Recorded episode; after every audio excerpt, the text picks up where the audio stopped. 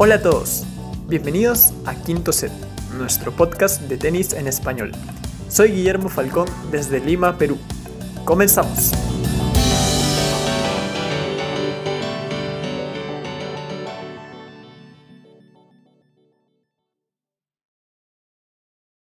Hola a todos, hola a todas, sean bienvenidos a un nuevo episodio de Quinto Set. Yo soy Guillermo Falcón y hoy día voy a estar empezando con un episodio muy especial que vamos a tener hoy. Pero primero, como siempre, presentaré al equipo. En primer lugar, Homero, ¿cómo estás? Hola, Guille. Eh, muy bien, gracias eh, por la invitación. Eh, gracias a todos los que nos escuchan. Aquí ya listos para un nuevo episodio más de Quinto Set. Sí, por supuesto. También está con nosotros Rocío. ¿Cómo estás? Hola, Guille. Hola a todos. bueno, va a ser muy lindo episodio. Ya empieza el césped, bueno, ya empezó el césped, pero en una semana empieza Wimbledon, así que estamos con todo. Sí, sí, con, con, mucho, mucha motivación, mucho ánimo. Está con nosotros luego de algunas semanas Joaquín, qué gusto tenerte aquí. Hola a todos, ¿cómo están? Qué bueno estar de nuevo aquí. Ojalá sea un muy buen episodio y a disfrutar. Sí, por supuesto. Y también con nosotros se encuentra desde España David. Un gran saludo. ¿Cómo estás? Hola, ¿qué tal? Buenas. Bueno, como siempre con muchas ganas y nada, y con ganas también de que llegue Wimbledon. ¿Cómo sabes yo? Sí, ya cada vez más cerca de, de, Wimbledon, luego de que no hubo edición en 2020, pues es, una, es muy esperado este, ese torneo. Y han pasado muchas cosas en esta semana, los torneos de, de césped de Halle y Queens. En Halle gana Hugo Humbert, eh, sorprendiendo un poco a Rublev. Eh, el desempeño de Roger quizá no fue el esperado, ganó un partido, cayó ante, ante Félix Auger. Pero bueno, sabemos que su objetivo será Wimbledon, veremos cómo se prepara. En Queens, Mateo Berretini afirma que es uno de los jugadores a tomar en cuenta en césped y gana su segundo título en esta superficie, ganó en Stuttgart 2019 y ahora en Queens superando a Cameron Norrie. Y en el lado de las mujeres, un título muy emotivo para, para Túnez, para la jugadora Ons Jabur y también para Samsonova en Berlín. Eh, el título de Jabur en Birmingham.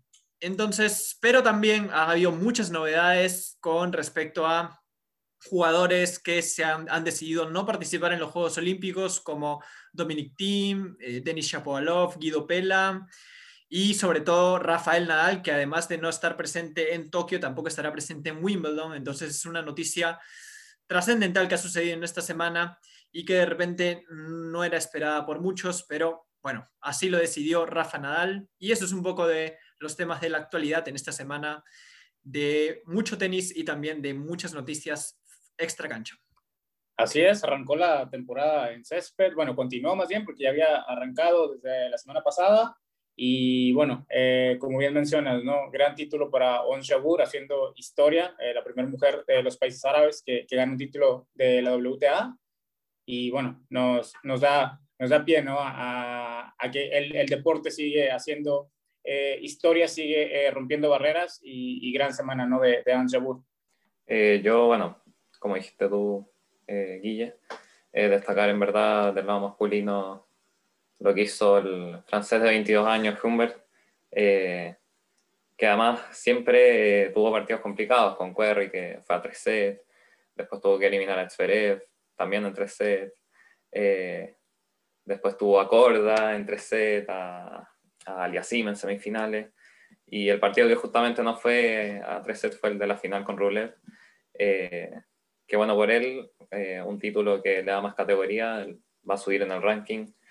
Eh, vamos a ver cómo queda Wimbledon, si es que va a ser eh, preclasificado o no. Y, y, bueno, en el lado de Queens, Berretini con una semana, pero muy sólida y, y ya muchos lo ponen eh, como candidato eh, a Wimbledon. Sí, seguramente eh, Mateo Berrettini va a ser uno de los jugadores a, tomar en cuenta y ya en nuestro análisis de Wimbledon que viene, ya lo vamos a, estar comentando, también dependerá del sorteo, va a estar muy interesante, así que bueno, también atentos en quinto set, pero esta semana tenemos un episodio especial justamente sobre esta superficie, esta superficie que, que a muchos les gusta bastante, que de repente transmite algo distinto a las demás una parte también elegante, pero al mismo tiempo con la adrenalina de los jugadores en, el campo, te hace sentir una, una, vibra distinta, muy querida por muchos, el césped, ¿no? Y una gira que también tiene, al tener pocas semanas en la actualidad, porque en antigüedad sí era una, una superficie habitual, últimamente no ha tenido grandes figuras, pero eh, a lo largo de la historia ha habido grandes jugadores sobre esta superficie y es bueno repasar estadísticas, cifras, qué jugadores destacaron en esta superficie. Y eso es lo que haremos hoy. Eh, y en primer lugar, por supuesto, si hablamos de césped, es inevitable nombrar la figura de Roger Federer, el gran, el más ganador sobre esta superficie, con 19 títulos, 8 títulos de, de Wimbledon, un jugador que ha dejado huella en esta superficie y también quizá, es opinión mía, esto también le ha dado un poco de fuerza a, ese, a esa figura del caballero, ¿no? del tenis, al, especializarse en una superficie donde mayormente se observa esa elegancia, esa estética.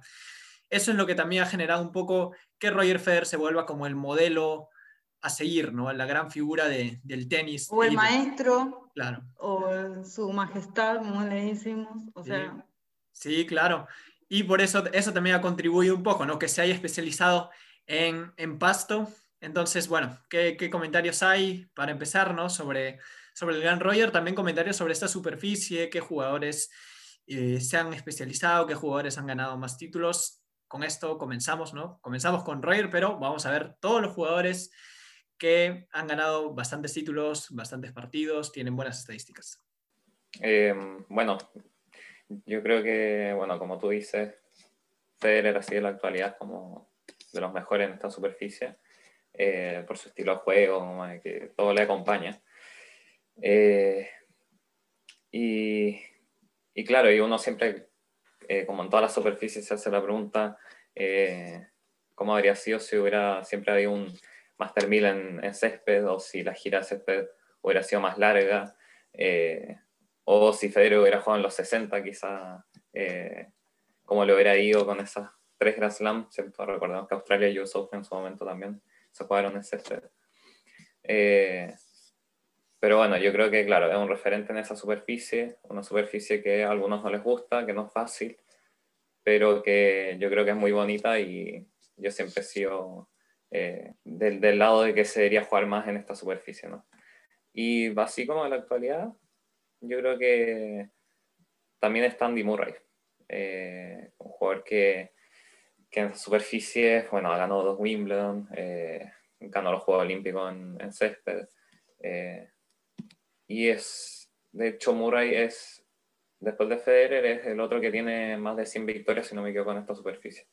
Eh, Así que eso, así como de la actualidad destaco a todo. Claro, muy destacado lo de Andy Murray también al ser un jugador británico y que el título de Wimbledon ¿no? de 2013 fue muy especial para su país luego de, muchos años, ¿no? desde Fred Perry que, no se lograba un, un, tenista local. Entonces también empezó a, a surgir esa figura, otro título de, de, Wimbledon, como has mencionado Joaquín, los Juegos Olímpicos fueron eh, grandes muestras de que Andy también es uno de los especialistas de esta, de esta superficie. En la actualidad también, ¿no? Porque en la actualidad vimos mayormente una, una supremacía de Roger, empezó a surgir también eh, Novak Djokovic, que también tiene buenas, buenas cifras sobre, sobre esta superficie, y también empezó Andy Murray entre los nombres más destacados, ¿no? También para mencionar a alguien un poco ya retrocediendo este, el, el tiempo, ¿no? Eh, Pete Sampras, tuvo muy buenos números sobre, sobre césped, siete títulos en Wimbledon y fue uno de los más destacados en, en esta superficie, justamente antes del surgimiento de, de Roger Federer, era el, el, amo y señor, ¿no? El, cuando se hablaba de, de, esta superficie, entonces también es un nombre muy destacado, un jugador que hasta antes del Big Three pues era el más ganador de, de grandes slams, entonces bueno, los números hablan por sí solos cuando se habla de, de Pete Sampras. Sí, eh, realmente Pete Sampras, hay una cosa que me llama mucho la atención, ¿no? Y es que realmente parecía que, bueno, decimos de Roger, ¿no? Pero también Sampras era un, un jugador que, que, que, bueno, que su estilo de juego también estaba hecho para, para Wimbledon, ¿no? Porque realmente el saque que tenía y también su juego de volea, ¿no? él lo explotaba en todos los torneos, pero sin ninguna duda, si había alguno que le iba mm, mejor que ninguno, era Wimbledon. ¿no? Al fin y al cabo, los siete títulos no son casualidad y buena muestra de ello es eso, las siete victorias de Wimbledon. Y, pero yo creo que sobre todo el, estilo de juego que tiene eh, es lo que hace que, que, ganase tanto. Luego ya, por ejemplo, recordemos que en Roland Garros no le iba tan bien y bueno, ya era más complicado. Y yo creo que Sampras y Roger son quizás los dos jugadores más, más propicios para la hierba, ¿no? No sé si estoy de acuerdo. Em, sí, eh, concuerdo contigo, David. Eh, y bueno, también hay otros así, si uno empieza a recorrer la historia, eh, tenemos al gran John McEnroe, ¿cierto? Que además de ser muy experto en, en, dobles, como que también en, en singles, sacaba lo suyo. Esa histórica final de Wimbledon de 1980 con Burt, de hecho, que, que a pesar de, de perderla, ¿no? igual logró tres campeonatos en Wimbledon, McEnroe. Eh, de hecho, McEnroe es el que mejor eh, porcentaje de, eh, de, efectividad se podría decir en, en césped, ¿no? o sea, en cuanto a victorias, derrotas, es el que mejor tiene, incluso mejor que Federer. y claro, tiene esos tres títulos en Wimbledon y también tiene otros cinco trofeos más en, esta superficie. Y así, sí, otro más que más cercano como al, al, Big Three sería Andy Roddick, que, que, no pudo ganar Wimbledon, pero llegó a tres finales, recordemos. Eh, ganó cinco títulos en, esta superficie, eh, de los cuales cuatro fueron en Queens. Entonces, pero claro, Andy Roddick chocó aquí con, incluso con Federer, me acuerdo esa final de él, no sé qué año fue, pero que perdió en el quinto set 16-14, ¿no? Fue 2009 puede ser, creo. 2009. Sí, 2009, sí. Eh, pero, pero bueno, también destacar a Rodic, que así de jugar más cercano, fue un jugador eh, especialista, se podría hacer en esta superficie. Mm, de hecho, hablando de John McEnroe eh, y el partido aquel de 1980, eh, hay una película sobre ese partido, no sé si lo saben los que nos oyen o no, pero hay una, hay, un, hay una película sobre ese partido que no solo ya te cuenta el partido en sí, sino, el, sino la personalidad que tenían ambos jugadores, ¿no? Con, con esa diferencia, ¿no? Siempre recalcable de, de, que uno era de fuego y el otro era de, hielo, ¿no? Eh, la película, eh, estoy viendo aquí el nombre, se llama básicamente eso, Boris McEnroe, la película, ¿vale? Si alguien le quiere echar un vistazo, yo la vi, la verdad es que está para un amante del tenis es muy buena y sobre todo porque al fin y al cabo muestra un partido que fue, bueno, histórico, ¿no? Yo me encantaría, ¿no? Que algún día también sacaran algo parecido de, de los partidos estos que estamos viendo en los últimos tiempos, ¿no? Federer y Nadal, Federer Djokovic, Nadal y Djokovic, no sé si será, pero desde luego que estaría bastante bien. Lo que yo veo ahora que en la parte de césped, como antes, antes eh, había siempre jugadores especialistas en, ciertos, en ciertas eh, eh, como en césped o en, Roland, o en polvo de ladrillo, hay ciertos jugadores que se caracterizaban por ciertos eh, circuitos, por cierto, eh, tierra batida o, o, el césped. Y ahora es como que ahora los jugadores se adaptan a todo. O sea, Djokovic se adaptó al césped, eh, Nadal se adaptó al césped. Yo creo que ahora es más accesible adaptarse que en su momento los jugadores de, hace años atrás. Eh, yo creo que para ahora Berretini ganó hoy, entonces también es un jugador que se puede adaptar fácil. O sea, el césped antes era capaz más difícil porque capaz era una superficie un poco más lenta, ahora es un poquito más rápida. Sí, eh, eso ha sido muy, muy notable y además por el hecho de, de que hay también poco tiempo de, adaptación, pasar de la gira de arcilla a, césped y hemos visto eh, los jugadores cómo, cómo, se han ido adaptando. Esta, esta vez incluso ha sido menor el tiempo por el, por el cambio de fecha de Roland Garros. Entonces también hemos visto eh, cómo los jugadores han, han ido adaptándose. Berretini de cuartos de final de Roland Garros a un título en césped demuestra que, que ha evolucionado un poco esto sobre eh, cómo los jugadores han adaptado a la superficie. Sobre lo que mencionaba David, sí, muy recomendada la, la película, también tuve la oportunidad de verla y refleja, como dice, eh, la personalidad de ambos y es muy, muy, eh, muy emocionante para, para todos los, los, seguidores de este, de este deporte. Entonces, sí, este sería bueno si, si tienen la posibilidad de, de, verla, muy, muy buena. Y también justamente resaltar la figura de, de Bjorn Borg, ¿no? otro jugador que también destacó en, en esta superficie, tuvo eh, cinco títulos de, Wimbledon, ¿no? Entonces, también es otro, otro jugador que, que marcó historia en, en, esta época, justamente con, con esa rivalidad con, con, McEnroe, también fue, fue una época en la que Borg, estos dos nombres estuvieron siempre en constante, en constante lucha. También fue uno de los, de los nombres destacados sobre, sobre ese aspecto. Vale, eh, mira, de Borg eh, quería comentar, ¿no? Realmente Borg era un jugador que, que ganó cinco Wimbledon pero realmente en césped eh, ganó solamente, bueno, solamente entre comillas, siete títulos. O sea, realmente eh, sí que es verdad que tuvo un dominio muy grande en Wimbledon, pero más allá de Wimbledon, él no tocaba prácticamente eh, la hierba. Y también hay que destacar ¿no? que, que fue, digamos, el único jugador, lo es eh, actualmente también, el único jugador de la historia que ha ganado eh, tres veces eh, el, la combinación de Roland Garros y Wimbledon en el mismo año. Eh, solamente el que más cerca está de esa, de esa estadística es Nadal, que lo consiguió en 2008 y en 2010, con dos veces, ¿no? ganar Roland Garros y Wimbledon. Pero nadie lo ha empatado de momento, hasta, hasta ahora, ¿no? Después de ya casi, bueno, treinta y tantos años, ¿no? Y también, eh, sí, eh, realmente destacar que, que, bueno, que también consiguió cinco Wimbledon y se retiró con 26 años, ¿no? Eh, él estaba bastante quemado, ¿no? Cuando, cuando se retiró. Y la verdad es que, se, bueno, para él fue lo mejor, pero siempre queda la duda de saber cuántos Wimbledon podía haber ganado, ¿no? Sí, esa, esa es la, la interrogante eh, sobre, sobre Borg, ¿no? Siempre queda esa, esa duda, ¿no? Su, su retiro prematuro hizo que, que, nos quedemos como con la sensación de que pudo haber logrado mucho más. Eh, Joaquín, ¿no? nos, tienes que, decir algo.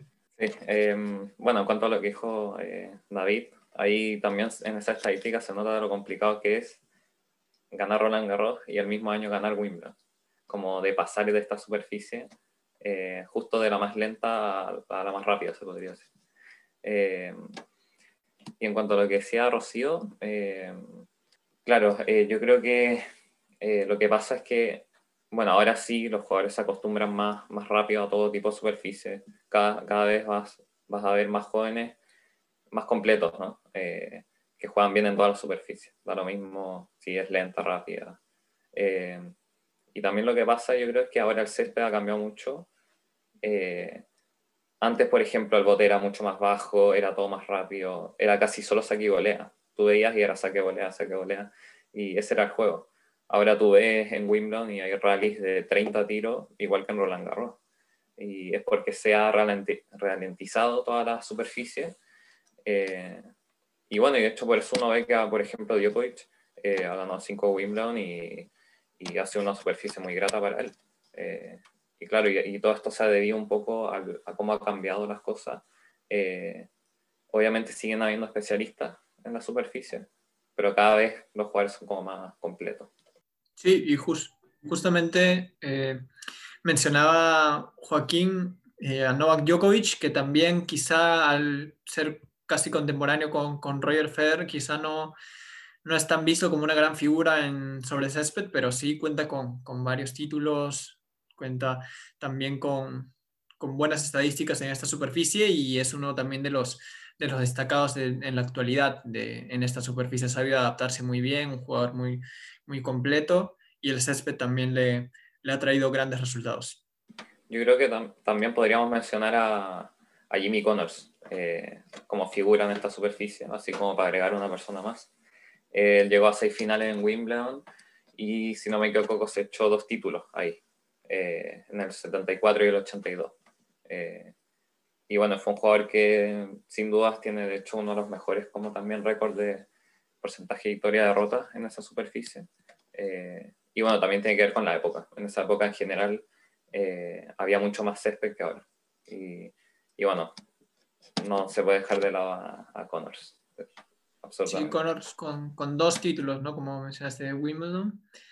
Eh, también uno de los, de los nombres y algo importante, ¿no? Que antes había más torneos y eso contribuye también a que los, los jugadores eh, logren más títulos sobre esta superficie, entonces eh, eso, eso favorecía. Por eso cuando vemos quizá las estadísticas en general, ves jugadores de hace varios años, ¿no? Como Sampras, como Connors, Borg, McEnroe, y junto con la llegada de, de, Federer, con Djokovic y bueno, más atrás un poco con, con, Andy Murray, que quizá a comparación de los demás se, se quedó un poco corto, ¿no? Entonces, estos son un poco los jugadores que han, que han ido destacando. Creo que si también por ahí Boris Becker también logró este, tres títulos, ¿no? Sobre, sobre en Wimbledon. También es un jugador que supo destacarse. Y si no hay otro por ahí nombre a destacar, creo que también ya podríamos ir empezando bien del lado de, de las mujeres con Martina Navratilova, ¿no? Nueve títulos. La... Eh, me gustaría hacer un último apunte, Guillermo. Eh, es que realmente también hay otro campeón histórico ¿no? de, de Wimbledon, que ya para acabar es Rod Laver, que se nos, casi se nos olvida, ¿no? Ganó cuatro Wimbledon, pero hay que destacar, o sea, también hay que destacar eh, que la jeta de hierba, hablabais un poco de que antiguamente se jugaba mucho más en hierba, ¿no? Eh, aquí hay un dato que dice que es que hasta, 2000, hasta 1974 todos los Grand Slams eh, eran en hierba excepto Roland Garros. Luego ya a partir de ahí empezó un poquito eh, en la hierba y se fue adaptando todo mucho más a la pista rápida.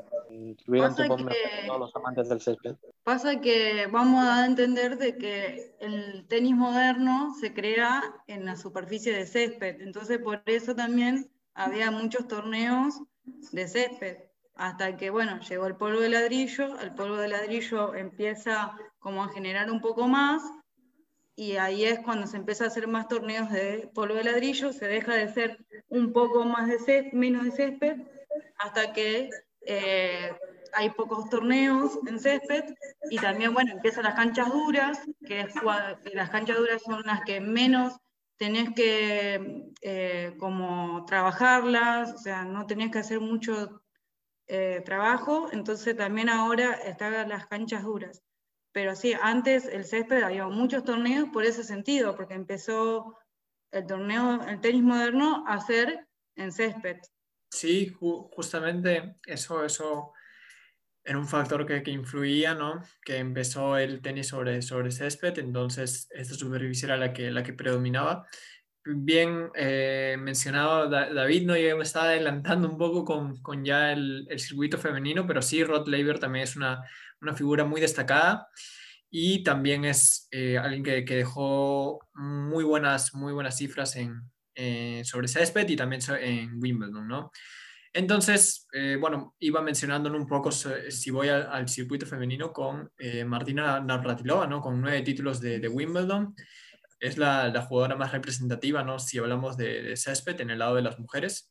Y bueno, ya vamos a ir mencionando algunas jugadoras. Sí, ¿no? yo creo que cuando se habla de césped y se habla de la WTA, definitivamente eh, me voy a robar por ahí una frase que dice que no hay nadie más grande que eh, Martina Navratilova, ¿no? En, eh, en césped, eh, la forma en la, en la que dominó la superficie, la forma en la que dominó el juego, bueno, en general dominó el juego durante su, durante su época, pero la forma en la que hizo suya la, la superficie de césped es increíble, ¿no? Como bien dices, eh, nueve Wimbledon están solo en singles, más todos los que ganó en dobles y en, dobles mixtos.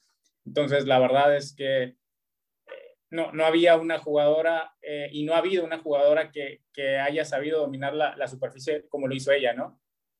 sí, absolutamente.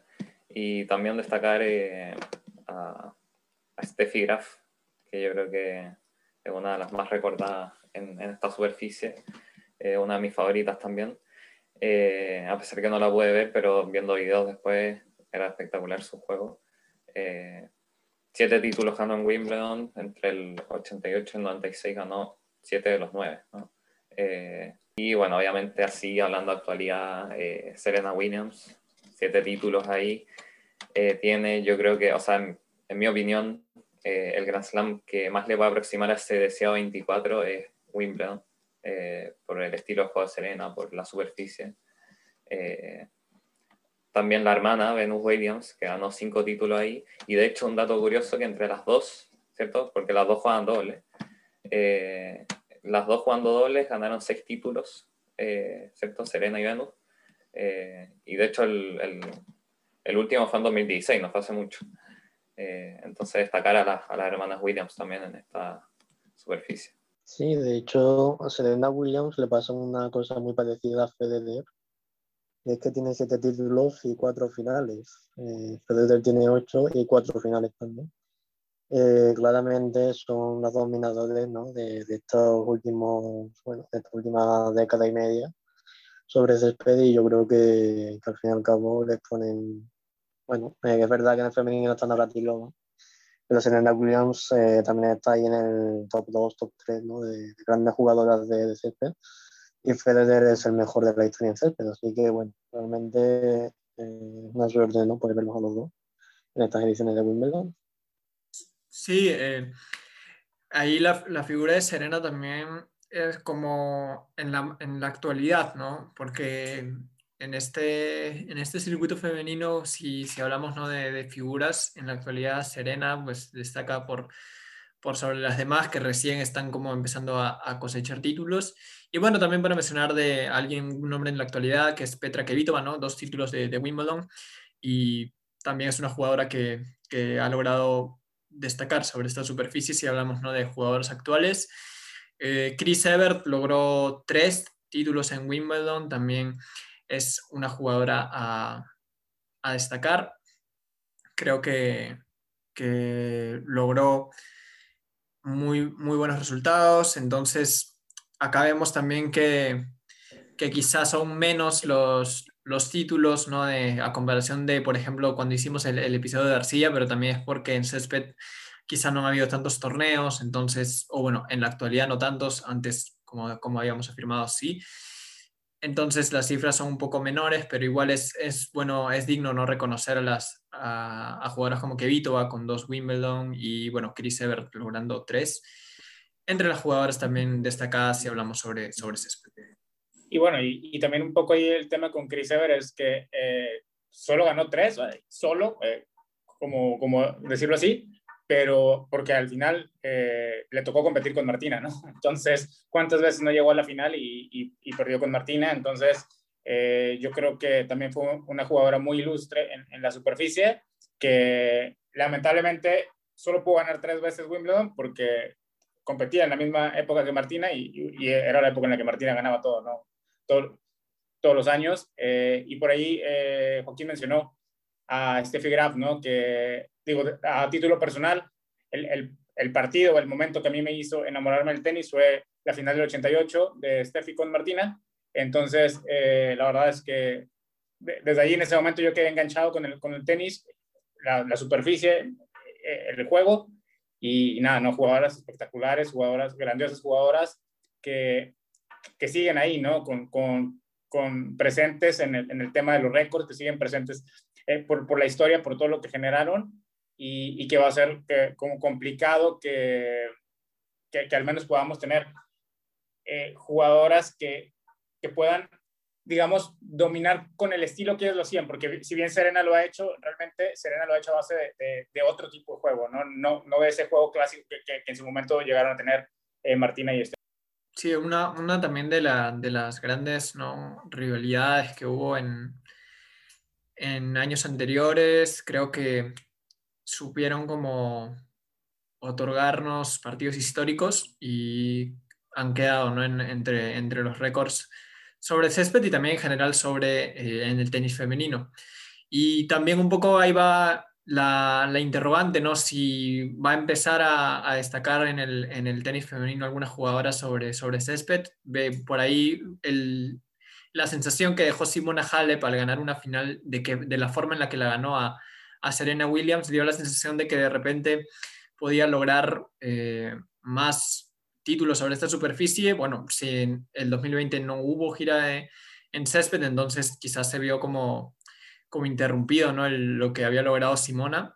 Pero ¿hay alguna otra jugadora que de repente les parezca por, por su estilo que pueda destacar? Que Vito va, aunque ya está quizá en una época en la que no viene tan bien en grandes slams, pero siempre eh, por, lo, por lo que ha hecho es alguien a tomar en cuenta. Y ahí va, ¿no? ¿Quién, quién de repente podría empezar a, a destacarse? Tomando en cuenta también de que en césped no hay muchos torneos y es como un poco difícil también que, surja una, una, jugadora completamente dominante en esta superficie. yo creo que hay dos jugadoras jóvenes que por su, tipo de juego eh, la superficie les puede sentar muy bien que son eh, María Zacari y Cory Goff. Entonces, habrá que darles tiempo. Como bien dices, eh, la verdad es que no hay tantos torneos durante el año eh, sobre césped como para que se puedan, digamos que, asentar y, ganar esa gran cantidad de, de, partidos, ¿no? De títulos que, que, que jugadoras de antaño podían ganar sobre la superficie pero yo creo que de las jugadoras jóvenes son dos jugadoras que, que, se pueden adaptar bien a la superficie por ahí, el, digamos que el gran surgimiento de, de Corey Goff en, la, en el Tour, pues fue lo que hizo en Wimbledon, ¿no? Hace, hace dos años. Entonces, eh, yo creo que este año puede ser bueno para ella en, en esa superficie. Eh, a mí, de todas formas, el tema de Simona Halep me genera un poco de, como de conflicto, como conflicto en el que no sé realmente hasta qué punto eh, eh, ella es tan buena en hierba, pues tan buena como jugadora de tenis. Porque yo creo que Simona Halep ganó el título de Wimbledon del mismo forma, o sea, por lo mismo que por lo que ha ganado Federer Roland Garros o Nadal Wimbledon y tal. Porque realmente es muy buena. No, no, sé, realmente no, tampoco me acuerdo yo al 100% de aquel torneo de Wimbledon, pero sí que es verdad que me da la hay que estar allí, pero sí que es verdad que sí, con la calidad que tiene, pues puede hacer grandes cosas, ¿no? Sin embargo, me da la sensación de que es por eso más bien, de que lo consigue porque es muy, muy buena jugadora, no tanto porque sea una jugadora de césped ahí, ¿no? Al fin y al cabo, lo suyo. Yo también le doy como favorita a Kettler, también la ganó. Entonces, yo creo que también tiene la chance de poder también hacer algo este año en la superficie, porque también en el 2018 la ganó y fue un muy buen torneo de ella. Sí, bueno, ahí con el tema de Simona Halep, yo creo que ella fue una de las jugadoras que, que más afectada se vio por el tema pandemia, ¿no? Porque realmente eh, se hace el parate, no se juega, eh, no se juega Wimbledon 2019, entonces ella llegaba como campeona defensora, va a llegar este año como campeona defensora, perdón, no se jugó Wimbledon 2020, eh, va a llegar como campeona defensora igual, pero ahora viene atravesando ya eh, muchos problemas físicos que no venía quejando en, en el 2020, ¿no? Antes de, de, que se suspendiera el tour. Entonces, realmente nunca vamos a, a, tener como esa, esa opción de, y parámetro de ver si realmente ella estaba haciendo una muy buena adaptación a la superficie y, podía repetir eh, llegando en óptimas condiciones, porque este año no va a llegar en óptimas condiciones físicas, entonces quizás se pueda dar lo que decía David, ¿no? Que, que, no, que no vuelva a ganar, pero nunca vamos a, poder saber el qué hubiera sido, ¿no? Si, si, no, si no se detiene el Tour y ella hubiera llegado en esas óptimas condiciones en las que estaban en 2020 para buscar defender su, su corona. Sí, eh, ahí de acuerdo. También lo que mencionaba Rocío de Angelique Kerber, que en lo personal también me gustaría que destaque, aunque lamentablemente los resultados eh, de los últimos meses no, la, no han sido buenos para ella, pero sí eh, sería bueno que compita, que, que aún se mantenga en el, en el, circuito femenino y también es alguien a, a, tomar en cuenta. Creo también, como, como mencionó Mero, el tema de Cory Goff podría ser una de las jugadoras que, que logre destacar y veremos eh, quién, quién puede de repente empezar a, obtener grandes resultados sobre esta superficie, porque si vemos después de Serena, aparece Kevitova, pero en general no ha habido una jugadora que sobre esta superficie logre buenos resultados como las jugadoras de años anteriores o como lo ha hecho Serena Williams, ¿no? Entonces va a ser in interesante ver esta, esta lucha, ¿no?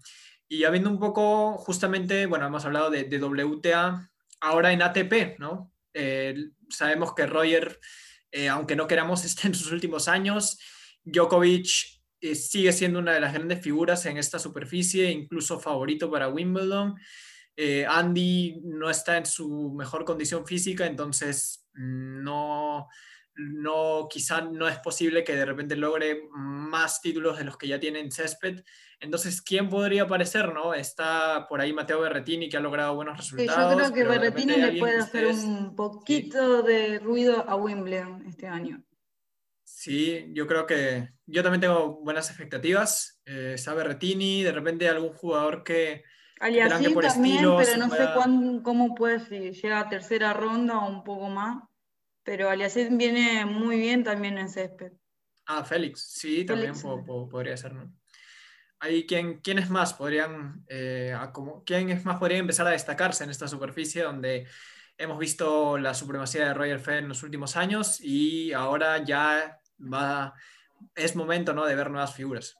Yo creo que Tsitsipas también, por su estilo de juego, eh, le puede ir bien. Eh, Ahora, no sé cómo llegar hasta Wimbledon físicamente y porque también no ha tenido torneo de preparación.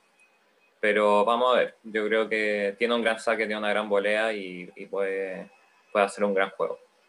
A mí me gusta mucho cómo está jugando Hugo Humbert. La verdad es que creo que está, eh, va, a llegar en, muy buen momento. Ahora hay que ver cómo canaliza ese momento, ¿no? Eh, en Wimbledon, porque no es, no es lo mismo estar jugando torneos donde, eh, torneos 500, donde no eres favorito y vas desarrollando tu juego, que, llegar ya a un gran slam, ¿no? Con la presión que, genera jugar un gran slam y que, como bien decía eh, Joaquín al inicio de, la transmisión, este, que, que, va a llegar quizá preclasificado y entonces ya con esa supuesta obligación de avanzar más en el cuadro, ¿no? Entonces, también ver cómo, él va, va, pudiendo lidiar con eso, pero yo creo que va a llegar un momento y por ahí podría hacer ruido este año.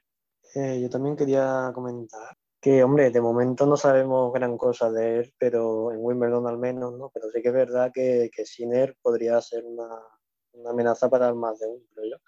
Eh, al menos por su estilo de juego creo que podría ser bueno porque él es muy ofensivo, ¿no?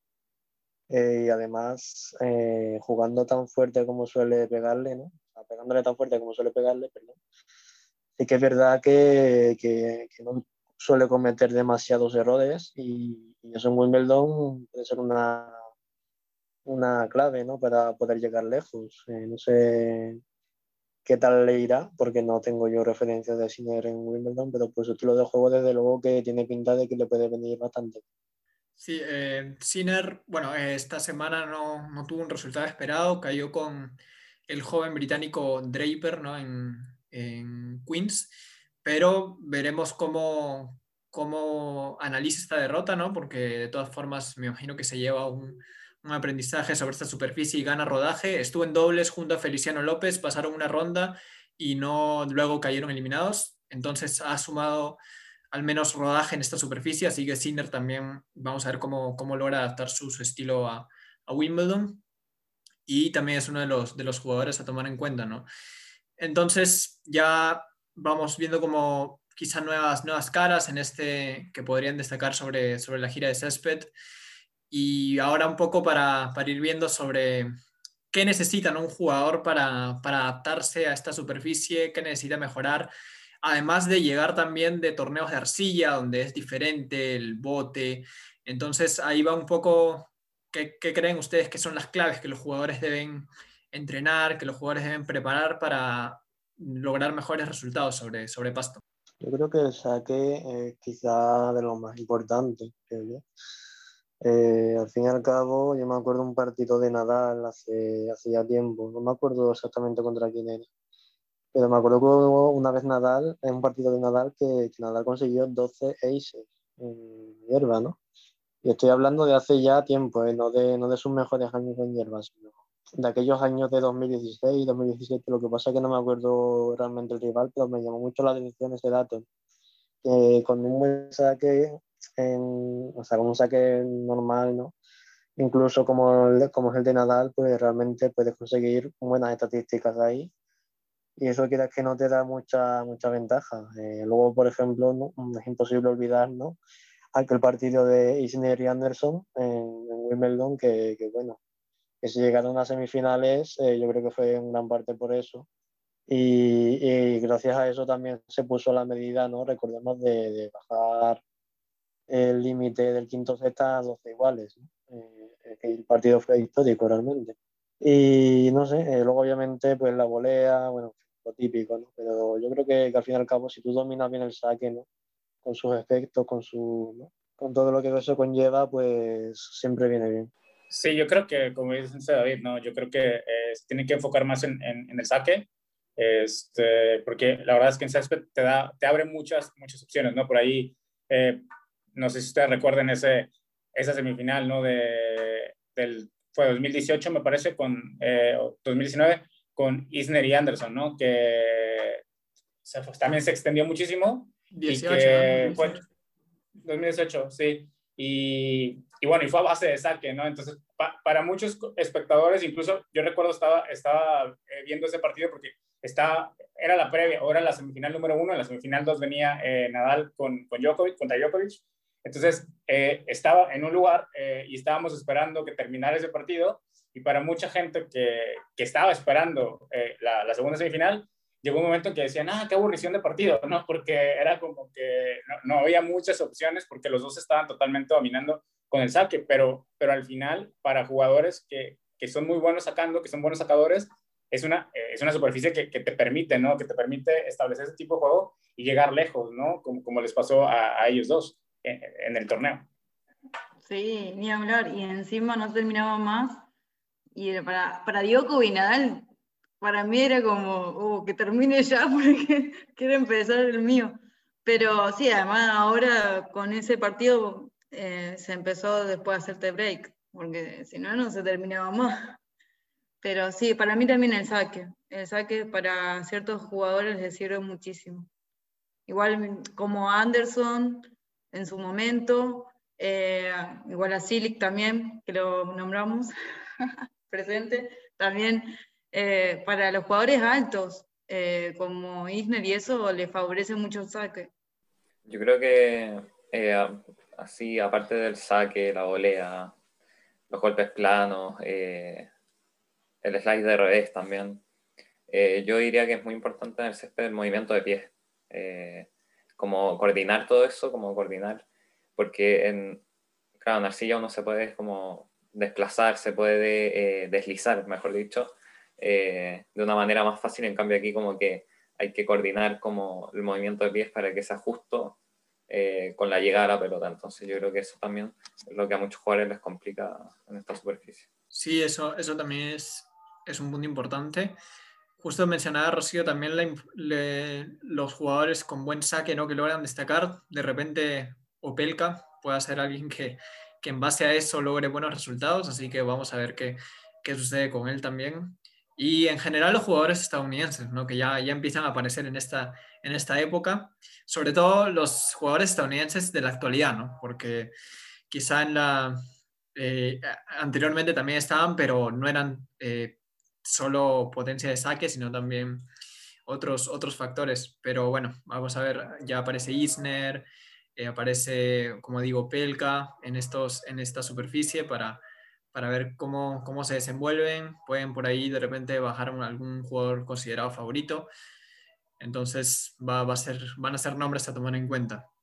Y ya un poco hemos visto, hemos analizado los mejores jugadores, ¿no? jugadores y jugadoras sobre esta, sobre esta superficie. Creo que hemos visto que se destacan nombres eh, de, la, de antaño por el hecho de que, como hemos dicho, se jugaba más sobre, sobre césped antes que, que actualmente.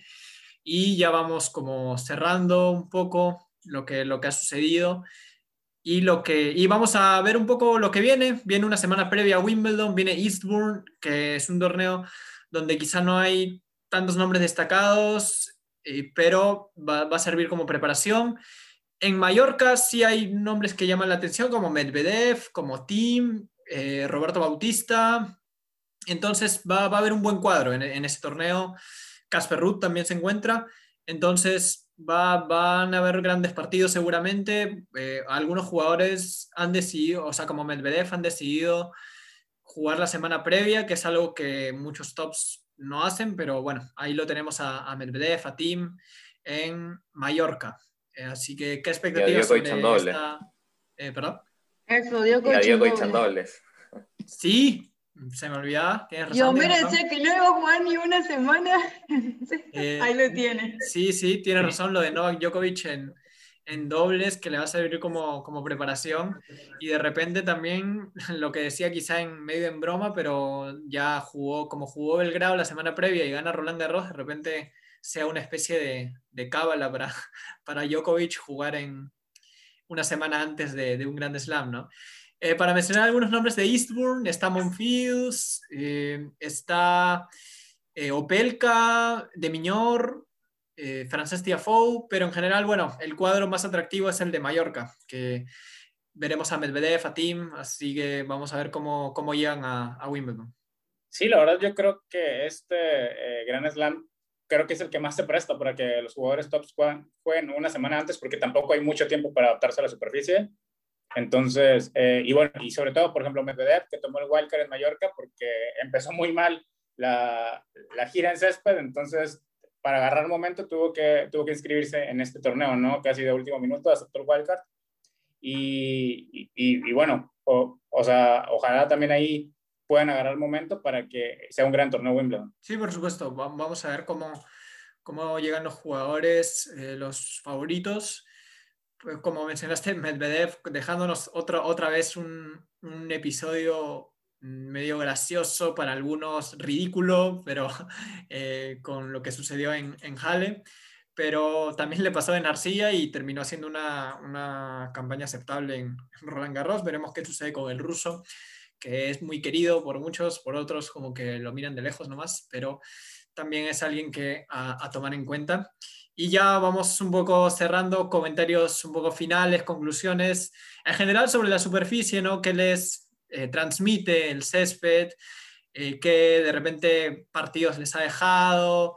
En general, para ya cerrar un poco este episodio especial sobre esta eh, superficie muy especial también, que es el, el, césped, el pasto, donde se transmite quizá un poco esa elegancia ¿no? del tenis, o recuerda también al tenis clásico, ¿no? Entonces, eh, Joaquín, ¿qué comentarios finales no, nos puedes decir? A mí me encanta, me encanta esta superficie. Es mi favorita, así que, eh, así que feliz por eso, de que bueno, ya, ya empezó esta semana y, y, y, se nos viene el torneo más importante. Y lo que tú dices, como ese tenis clásico que, que de repente no se ve muy con muy buenos ojos en esta época, pero a mí, a mí me encanta ese, ese juego de, de saque y volea. Sí, eh, eso, a mí también en lo personal es mi superficie preferida, junto con el, con el hard un poco, pero sí me decanto un poco más por el, por el césped. Eh, Rocío, ¿qué comentarios finales como para cerrar? No, a mí también me encanta el césped, me encanta la gira. Eh, es como que vos ves ese césped y ves el clima de los jugadores, de, no sé, en Wimbledon el todo blanco y la gente y alrededor y el césped, es como muy lindo, o sea, como muy, y entonces como, y además no se ve todos los años, ¿no? Se ve todo en todo el año, entonces como que es algo que lo ves muy poco, entonces como que te genera esa belleza. Pero sí, eh, me genera eso el césped y lo espero todos los años. Sí, como, como, como muchos eh, aficionados que, que adoran ¿no? esta, esta, esta superficie. Homero, ¿qué comentarios finales? Pues sorprendido porque creo que por primera vez vamos a estar todos de acuerdo en algo. Eh, para mí también la, eh, la, gira de césped, en especial Wimbledon, es mi, mi, torneo favorito, como, como bien decía Rocío, ¿no? Eh, quizá a, los aficionados que somos un poco románticos con el deporte, la verdad, todo lo que te, todo lo que te transmite, ¿no? La elegancia, ver a todos los jugadores de blanco, todo esa, ese protocolo ¿no? de, del, torneo que, que, sigue tener todavía incluso a gente de la, de la realeza ¿no? en, las tribunas. La verdad es que eh, la, la, tradición ¿no? es, es, un, es un torneo que personalmente hace que año con año me, me, me vuelva a enamorar de, de, este deporte y yo creo que sigue atrayendo a, a fanáticos nuevos ¿no? y, y que si alguien nos está escuchando y, es nuevo en esto, tómese el, tiempo de ver, eh, de ver los partidos de Wimbledon, tómese el tiempo de ver todo eso lo que hemos hablado y la verdad es que creo que se van a enamorar de este deporte.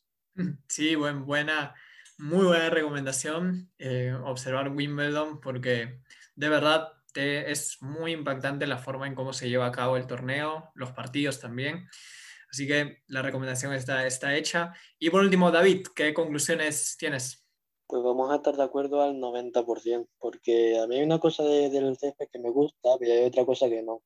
Y es que resulta que, bueno, que el césped da, da mucho gusto verlo a gente que, que, lo juega bien, pero es que resulta que precisamente por el hecho de que se juega poco, eh, hay muchos jugadores que no lo juegan bien y eso genera que tenga un poquito de, de desigualdad en muchos partidos y que muchos jugadores, pues, independientemente del ranking, pues se eliminen pronto, ¿no? Eh, aunque sean buenos jugadores, pues les cuesta mucho y no llegan nunca a ronda final. Entonces me genera un poquito de, bueno, de sabor agridulce, pero sin embargo eh, sí que es verdad que por todo lo demás, ¿no? Eh, es muy bueno, es muy bueno, realmente es un espectáculo siempre muy bueno. Y, la, y, la, los que lo juegan bien, ¿no? aquellos de saque y volea y, y que explotan todas sus cualidades en césped, pues la verdad es que yo creo que es mucho gusto verlo jugar y son esos partidos los que yo creo que más merecen la pena de ver, ¿no? los que de verdad saben jugarlo y, los que son más, más eh, ¿cómo decirlo? Como que no son tan especialistas, pero que también son buenos, ¿no? Jugadores que, bueno, como los que suelen llegar a cuartos de final, ¿no? Normalmente también saben jugar muy bien y también merece mucho la pena ver, pero ya digo, eh, es un poco de todo, ¿no? Hay un poco de todo y es un poco este puntito que, me falta, ¿no? Si todo el mundo lo jugara bien, eh, como pasa en, en dictadura, ¿no? Eh, realmente sería ya espectacular. Pero en general, guay. Sí, claro, claramente sucede eso también. Por ahí, en algún momento, el presidente del ATP, no Gaudenzi, mencionó que, que planeaban un Masters 1000 sobre césped. Veremos en un futuro qué sucede con, con esa idea pero eh, para muchos sería algo muy esperado. Y bueno, así cerramos el episodio especial sobre césped. Invitamos a disfrutar estas semanas, esa semana previa y lo que viene ya de Wimbledon, porque sobre todo este año con el, con el retraso de Roland Garros, esta gira se ha hecho un poco corta, o muy corta, mejor dicho, pero Igualmente podremos disfrutar de grandes partidos. Viene Wimbledon, no se pierdan que vendrá nuestro análisis minucioso, nuevas predicciones que de repente no salen tan bien, pero ahí vamos a estar en quinto set para analizar lo que viene. Viene Eastbourne, viene Mallorca. Vamos a ver muy buenos partidos y a disfrutar de esta gira de césped que viene con todo, muchas expectativas, eh, a disfrutarlo también porque no lo tuvimos en 2020 Así que 2021 nos está regalando una gira de césped nueva, un poco rápida, pero igualmente podremos contemplar a las grandes figuras de la élite del tenis. Así que este ha sido un episodio más de Quinto Set. Eh, bueno, primero, muchas gracias Joaquín. Ya nos despedimos. Muchas gracias a ustedes, un gusto siempre estar aquí y disfrutar. Muchas gracias por acompañarnos, Homero. Un gusto. Gracias a ti, por la invitación, eh, gracias a todos por escucharnos y a disfrutar, ¿no? Porque esta parte de la temporada que es muy corta, pero bastante especial. Sí, por supuesto. Vamos a, a disfrutar de los grandes partidos que, que, nos ofrecen. Rocío, muchas gracias por acompañarnos. No, gracias a vos, Guillo, gracias a todos, gracias por escucharnos y a disfrutar este hermoso eh, parte de lo más lindo. Claro, por supuesto. Eh, David, muchas gracias por acompañarnos. Siempre es un gusto igualmente, y bueno, con ganas también, ¿no? De que llegue ya Wimbledon y que seguro que se vienen muchísimos partidazos y veremos, ¿no? Si a lo mejor Djokovic empata a Nadal y a Federer, está un poquito eh, la historia del juego, así que que nadie se lo pierda. Como lo has dicho, la historia en juego, vienen semanas trascendentales, ¿no? Muy, muy, y muy emocionantes también. Muchas gracias por habernos acompañado desde la plataforma en la que nos escuchen. Recuerden que pueden hacernos sus comentarios eh, sobre lo que debatimos, sobre el césped ahora, qué expectativas hay para, para Wimbledon. Todo eso en nuestras redes sociales. Recuerden seguirnos. Estamos muy activos. Viene Wimbledon, vienen muchas emociones, así que seguiremos en quinto set con mucho más análisis, mucho más debate, mucha más opinión de la manera en la que nosotros nos especializamos, ¿no? Así que muchas gracias por habernos acompañado. Este ha sido un episodio más de Quinto Set.